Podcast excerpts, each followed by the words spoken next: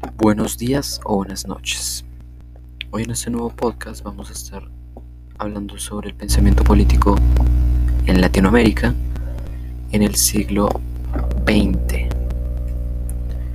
Entonces va a estar interesante esto. Vamos a ver. Bueno, me acabé de dar cuenta escuchando mi, mi último audio que el micrófono está un poco saturado, pero bueno, no pasa nada. En los próximos podcasts voy a arreglar el asunto del audio. Bueno, el caso. Vamos a estar tocando los temas. Eh, ya ves en la introducción, que es el pensamiento de América Latina en el siglo XX.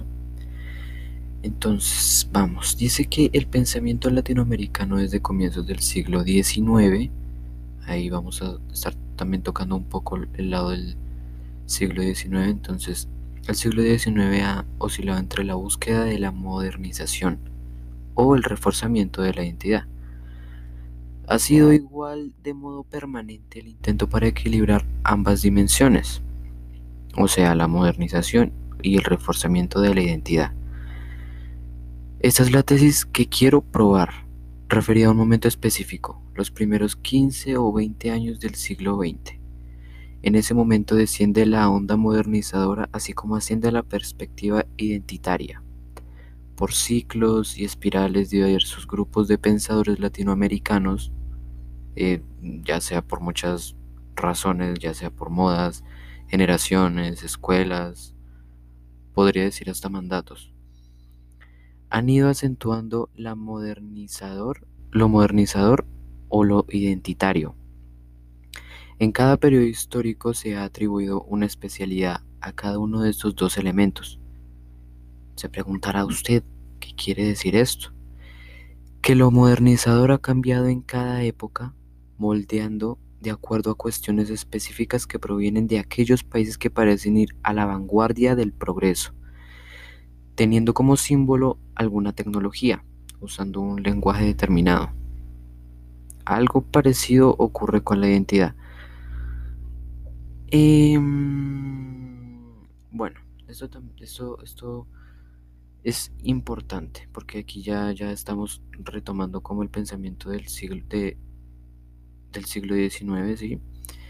Y pues ya estamos tocando como temas de la, de la modernización, de que esto cambia a esto cambia a base de distintas épocas. Entonces, pues está chévere mirar eso, porque no solo estamos viendo lo del siglo XX, y pues ya sabemos cómo es el siglo XXI en cuanto al pensamiento político, y pues el siglo XIX ya sí es como algo más que toca que toca mirar más a fondo.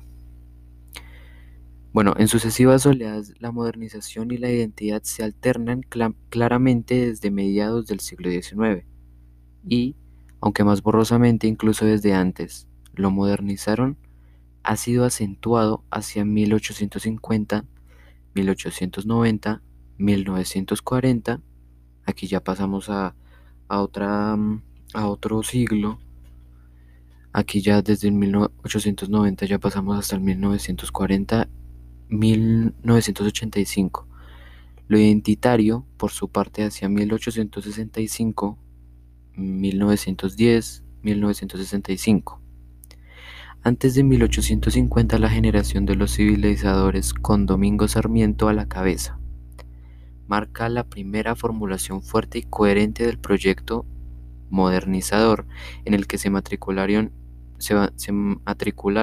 Victorino Lastarria, Francisco de Paula González Vigil, Justo Arosemena y Juan Alberdi, entre otros, claro está.